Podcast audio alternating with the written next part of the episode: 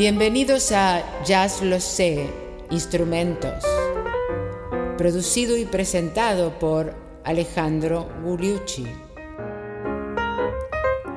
La percusión, primer episodio.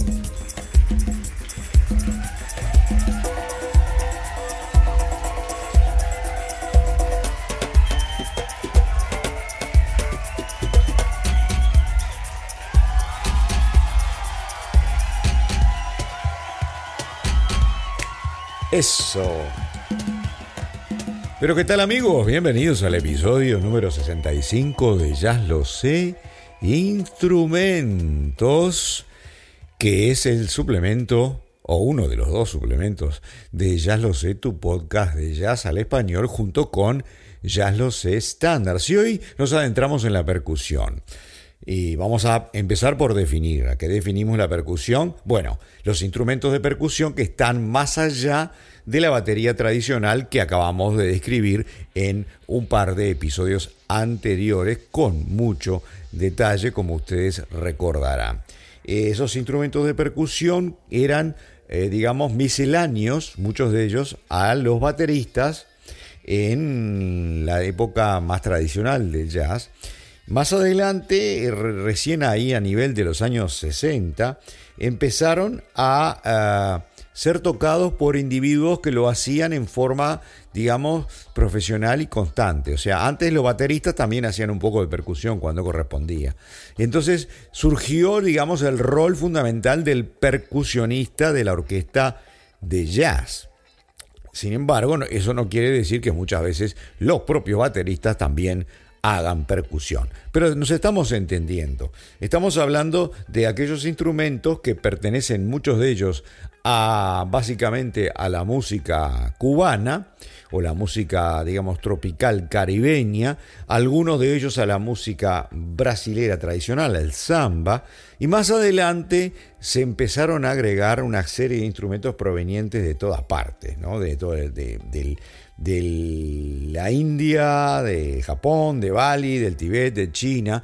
Hoy nos vamos a eh, restringir, digamos, a los más clásicos de todos los instrumentos de percusión que ustedes ven en muchas orquestas de música de fusión y de jazz. ¿Qué les parece?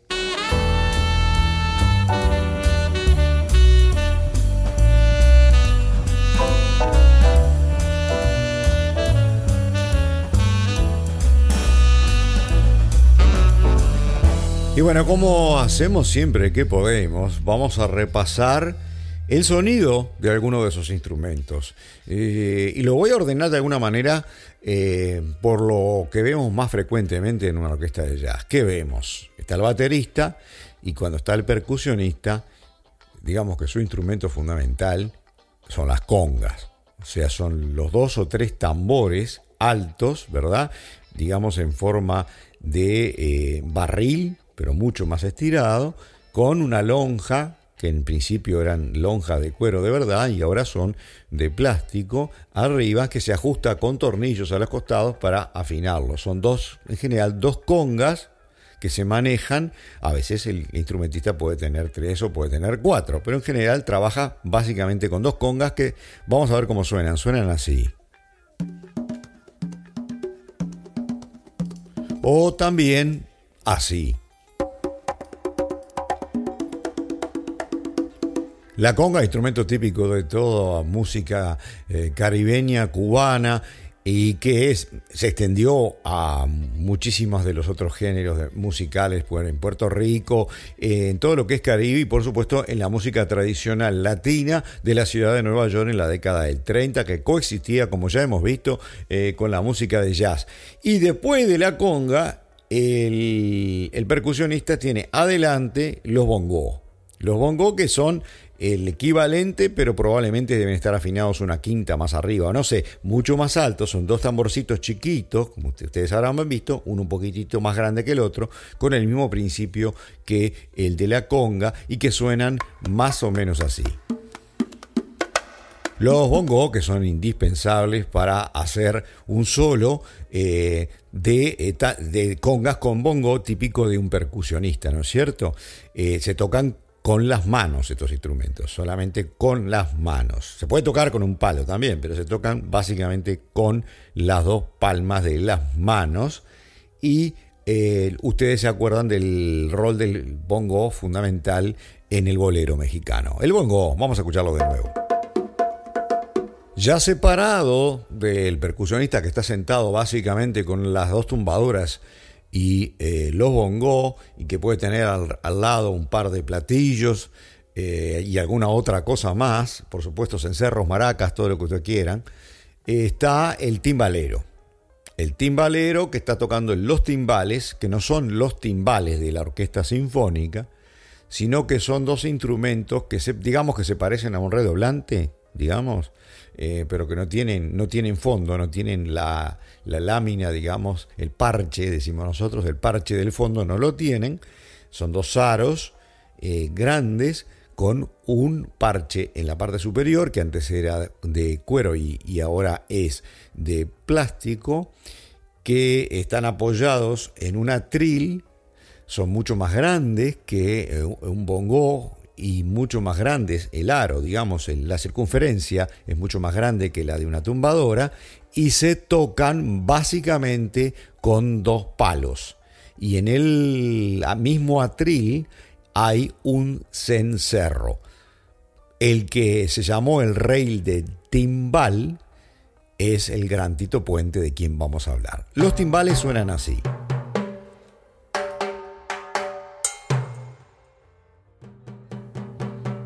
Y el timbalero también le pega a, al costado del timbal para sacar un sonido así.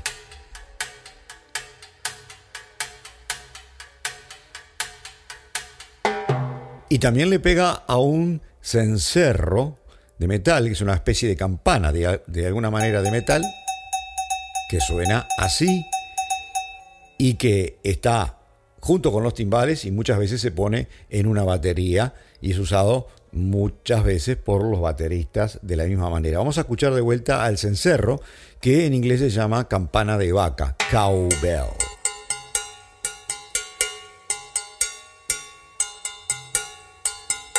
Sin duda todos conocemos las maracas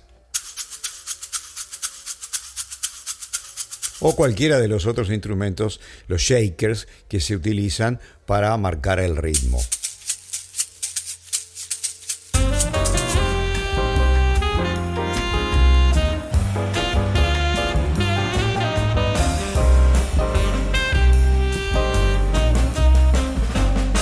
Otro instrumento fundamental de la música latina y también de la música eh, brasilera es lo que los brasileños llaman el reco y que se le dice eh, en Cuba el guiro, eh, que es una calabaza de alguna manera con una serie de ranuras que se toca con un palito y que suena más o menos así, todos lo conocemos.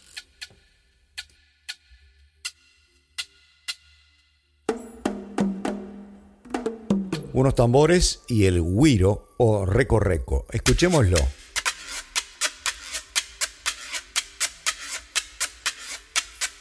Un buen guiro de música latina. Y hablando de música latina, es fundamental entender el concepto de clave. Se toca con una clave. Y la clave es un pattern rítmico que se sigue durante toda la canción y que en general se marca con las claves, que son dos palitos que suenan así. Eso sería una clave, por ejemplo, incluso se usa en el candombe, eso es una clave de candombe. Vamos a escuchar otras dos claves diferentes. Y la última para redondear el ejemplo.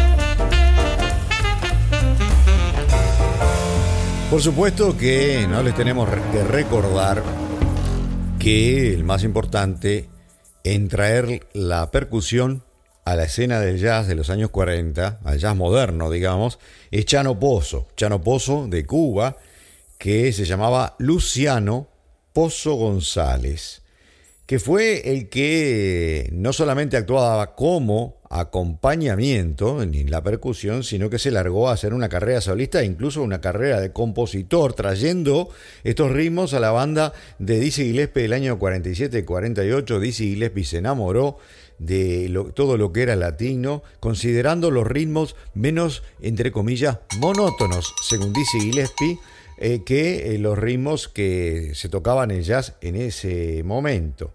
Y ya, no, ya no hizo todo por la percusión, murió muy joven, le pegaron una puñalada lo mataron.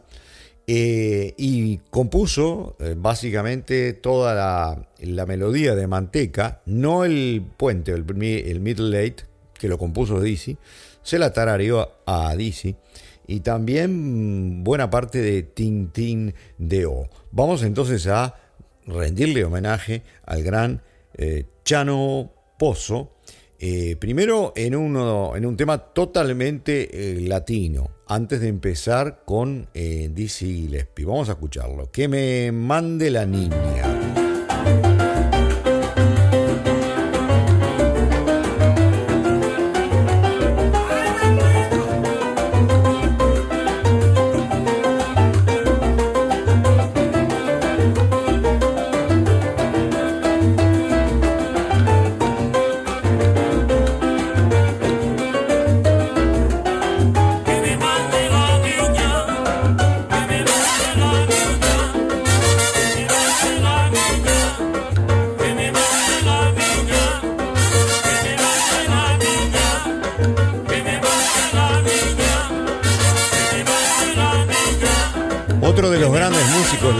Mario Bausá, dijo que nunca se podía predecir qué es lo, que, lo próximo que iba a hacer Chano Pozos. Tanta era la inventividad. Siempre encontraba algo diferente. Un tipo con una personalidad eh, impulsiva, con un machismo turbulento, eh, que lo tuvieron por matar varias veces. Eh, escondía la plata en los zapatos eh, se cambiaba de traje varias veces por día y le pegaron eh, un cuchillazo, digamos, una puñalada en 1948 en el Río Café del Harlem Este. entre otras cosas, había rumores de que se había peleado con el culto eh, de Nigeria porque había utilizado determinados tipos de patterns rítmicos que eran sagrados. Hay muchos, muchísimas historias de Chano Pozo. Les recomiendo documentales que hay de Dizzy Gillespie cuando fue a Cuba y cuando se encuentra incluso con eh, la hermana o la sobrina, no me acuerdo, eh, de Chano Pozo. Vamos a escucharlo a Chano en una guajira, una guajira hierao.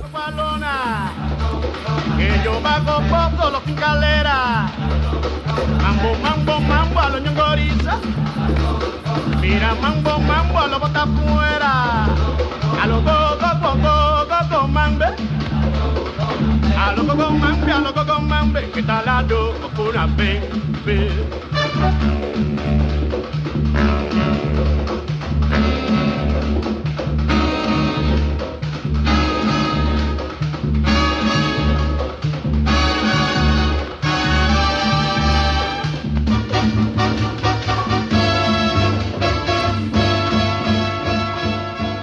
Así como todos los saxofonistas altos eh, le deben y están emparentados de alguna manera con Charlie Parker, todos los tocadores de conga, todos los percusionistas eh, de música latina y de jazz están emparentados con Chano Pozo, porque básicamente inventó la conga, la conga, que dicho sea de paso, eh, de donde yo provengo, en el cono sur, se le llama tumbadoras. Se le llama tumbadoras a la, grande y al quinto es la más pequeña, son dos, ¿no? Este, en lugar de llamarse las congas, se le llama tinas también, coloquialmente, o tumbadoras. Bueno, eh, inventó la tumbadora como instrumento de jazz chanoposo, no digamos más nada, y tiene una importancia fundamental en, algunas de las composiciones latinas de Dizzy Gillespie, como dijimos, entre, otras, por ejemplo, Wouldn't You, eh, la suite afrocubana, Algo Bueno, o Cubano B Cubana Bob.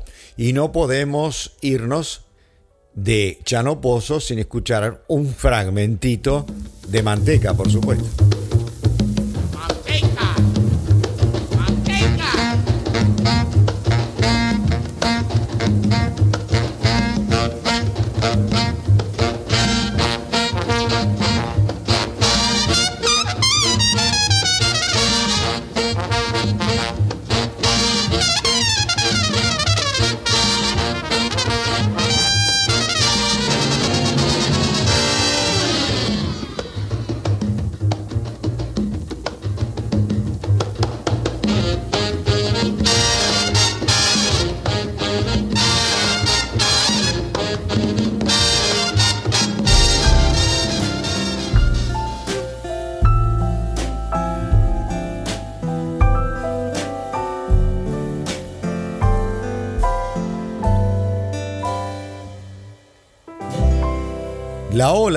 Digamos, la ola cubana que inició eh, Chano Pozo en la orquesta de Dizzy Gillespie alcanzó su clímax, digamos, eh, al final de los 40 y hasta mediados o los 50 tardíos.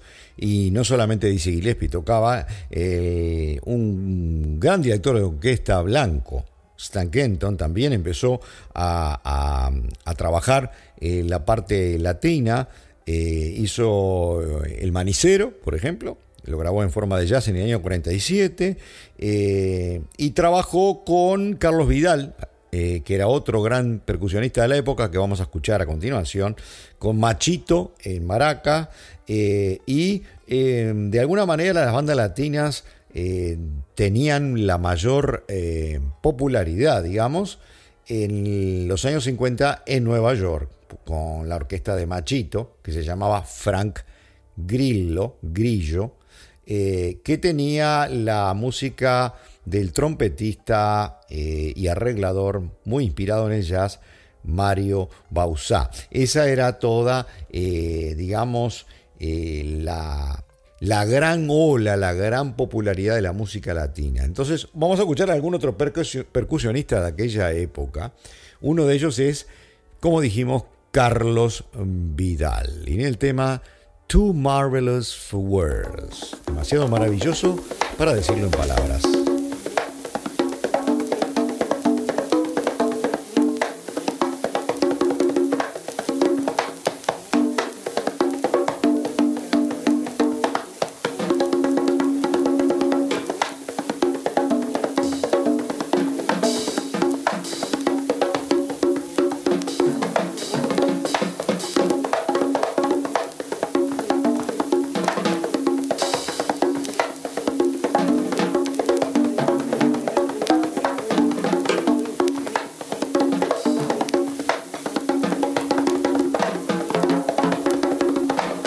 Pareció un solo de Carlos Vidal en la década, eh, a finales de los 40, de las, los breaks que ocurrían en estas orquestas de jazz o de orquestas latinas que hacían jazz, orquestas de jazz que hacían eh, música latina con eh, solos muy excitantes de, de percusiones, en este caso con un solo de tumbadoras.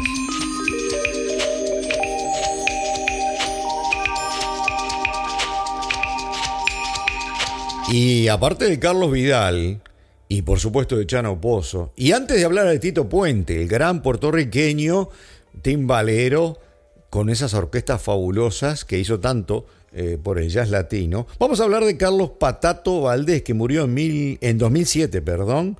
Es un melodista, digamos, en la conga, con un, el uso muy efectivo de eh, la afinación de tres congas con las notas mi, sol y dos muy apropiadas para hacer eh, música latina. Eh, digamos, estuvo un tiempo a la sombra de Chano Pozo, pero tenía un swing muy particular que eh, era más que música latina, era ya el jazz latino. Carlos Patato Valdés. Carlos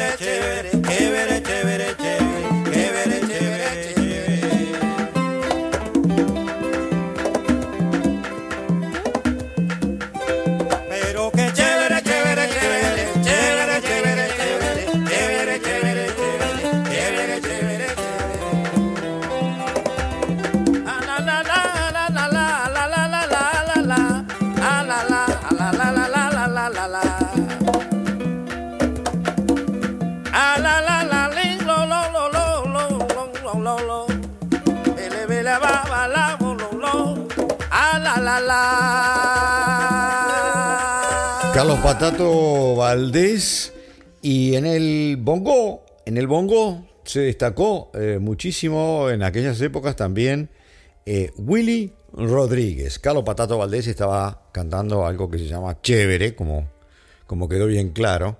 Y vamos a escuchar a, eh, a Willy Rodríguez en Tremenda Guajira.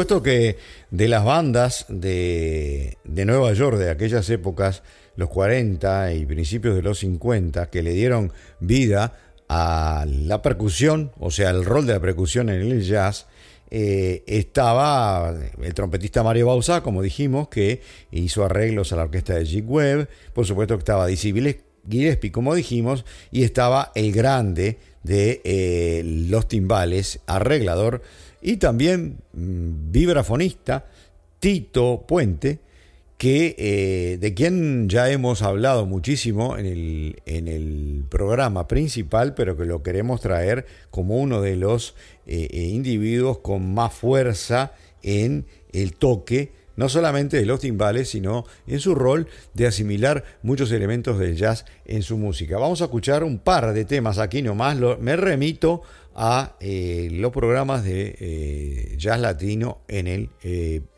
programa principal. Vamos a escucharlo a Tito haciendo un solo de timbales.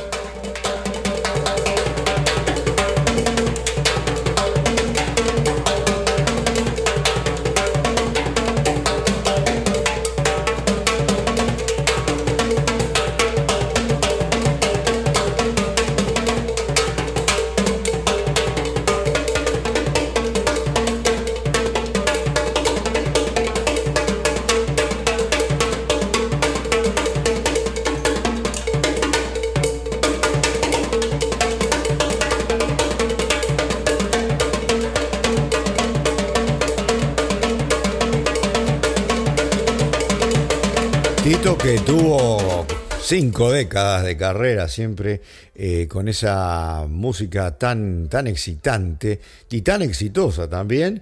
Eh, y una de sus tantas composiciones es Palos Rumberos, que la utilizó también en sus primeros discos Carlito Santana, mexicano, que se vino a la eh, región, al barrio Mission de aquí, de San Francisco, y también es de Tito, recuerden siempre, Oye cómo va, también popularizada por Santana. Palos rumberos Tito Puente.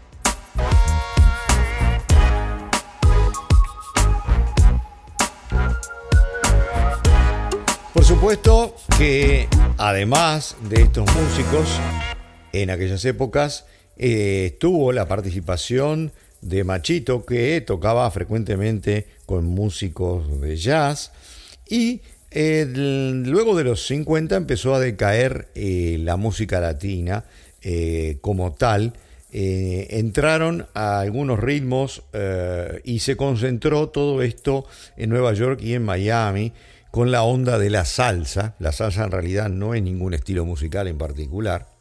Está el son, está la bomba, está la guaracha, todo lo que ustedes quieran. La salsa no existe como tal. Es un melange que se hizo bastante comercial de algunos ritmos eh, cubanos mezclados con algunas cosas puertorriqueñas eh, por motivos básicamente comerciales.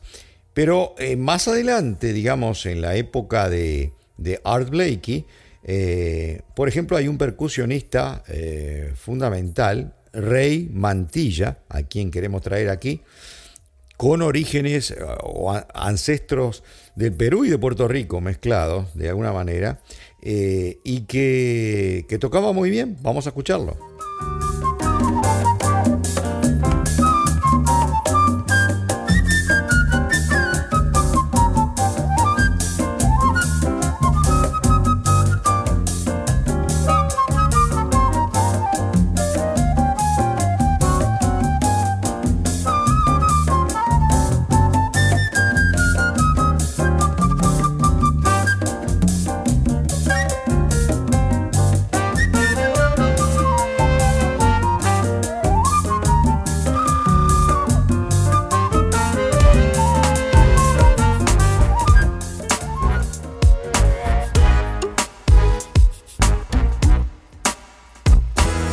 También en los 60 aparece, eh, y bien entrado en los 80 seguía su fama, Mongo Santa María, quien murió en 2003 y fue el percusionista eh, de estilo cubano eh, más importante, más influente durante, digamos, 30 años, eh, con una cantidad de discos tanto en la música cubana como en el jazz, como en el rock, como todo lo que se les ocurra por el medio, pero al punto de que en las academias se estudia con tanta paciencia y con tanto gusto y dedicación el rol del percusionista Mongo Santamaría a la par que el de eh, Chano Pozo. Mongo Santa María compuso además un estándar de jazz que lo tocó todo el mundo. Dizzy Gillespie, Coltrane, Cal Jader y tantos otros, que se llama Afro Blue.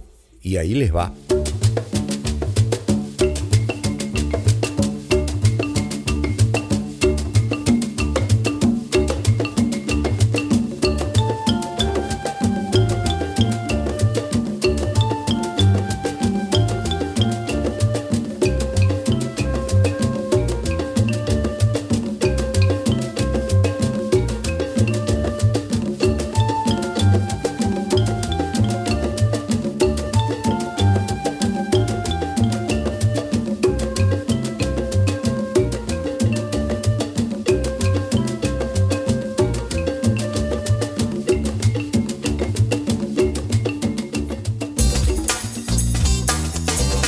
Era Mongo Santa María y otro percusionista que tuvo importancia también en aquellas épocas, en los 60, eh, que grabó con Miles Davis, con Stan y con Cannonball, es el timbalero.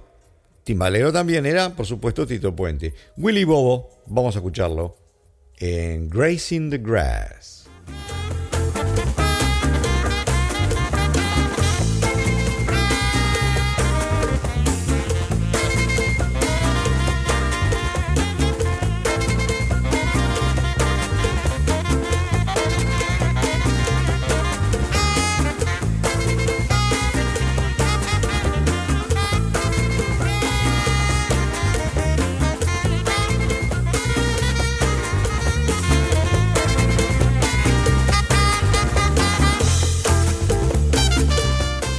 Un individuo clave, un conguero clave en el jazz es Ray Barreto, que murió en el año 2006 y al que eh, se lo conocía como Mr. Hard Hands. Mr. Hard Hands, o sea, el señor de las manos duras, porque eh, tenía unas manos enormes por un lado y por otro lado le pegaba con todo a esas tumbadoras eh, y tuvo una gran importancia en el estilo urbano de Nueva York de tocar e incluso eh, en el, fue director de bandas y en los años 90 reemplazó al bongocero y al timbalero por un baterista, volviendo mucho más a las raíces del jazz.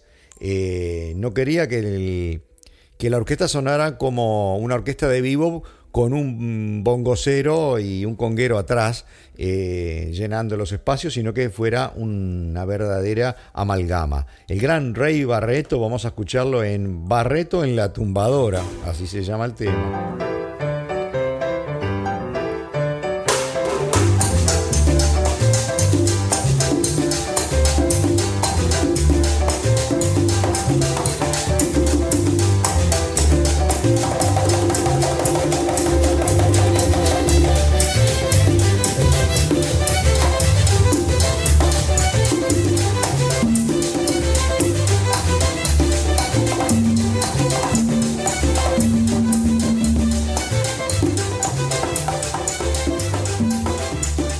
Barreto, el gran Rey Barreto. Y ahora, para el final, eh, vamos un poquito avanzando en la historia del jazz y digamos que hubieron algunos muy importantes percusionistas al principio de los años 80 que trajeron otro nivel, otra calidad a la música latina, eh, como por ejemplo Daniel Ponce, el puertorriqueño Giovanni Hidalgo y el percusionista trompetista y arreglador Jerry González.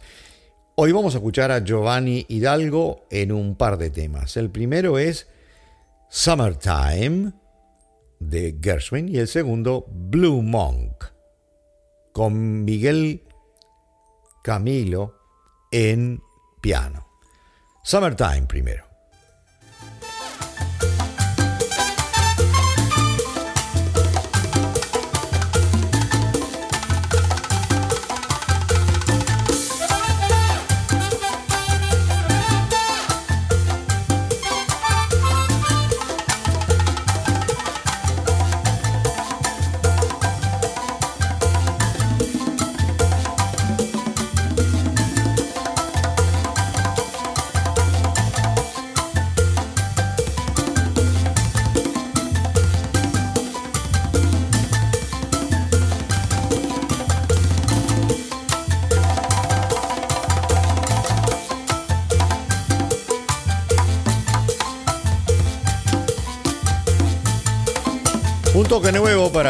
Música latina de Giovanni Hidalgo y ahora nos vamos con Blue Monk, con Michelle Camilo como dijimos en el piano.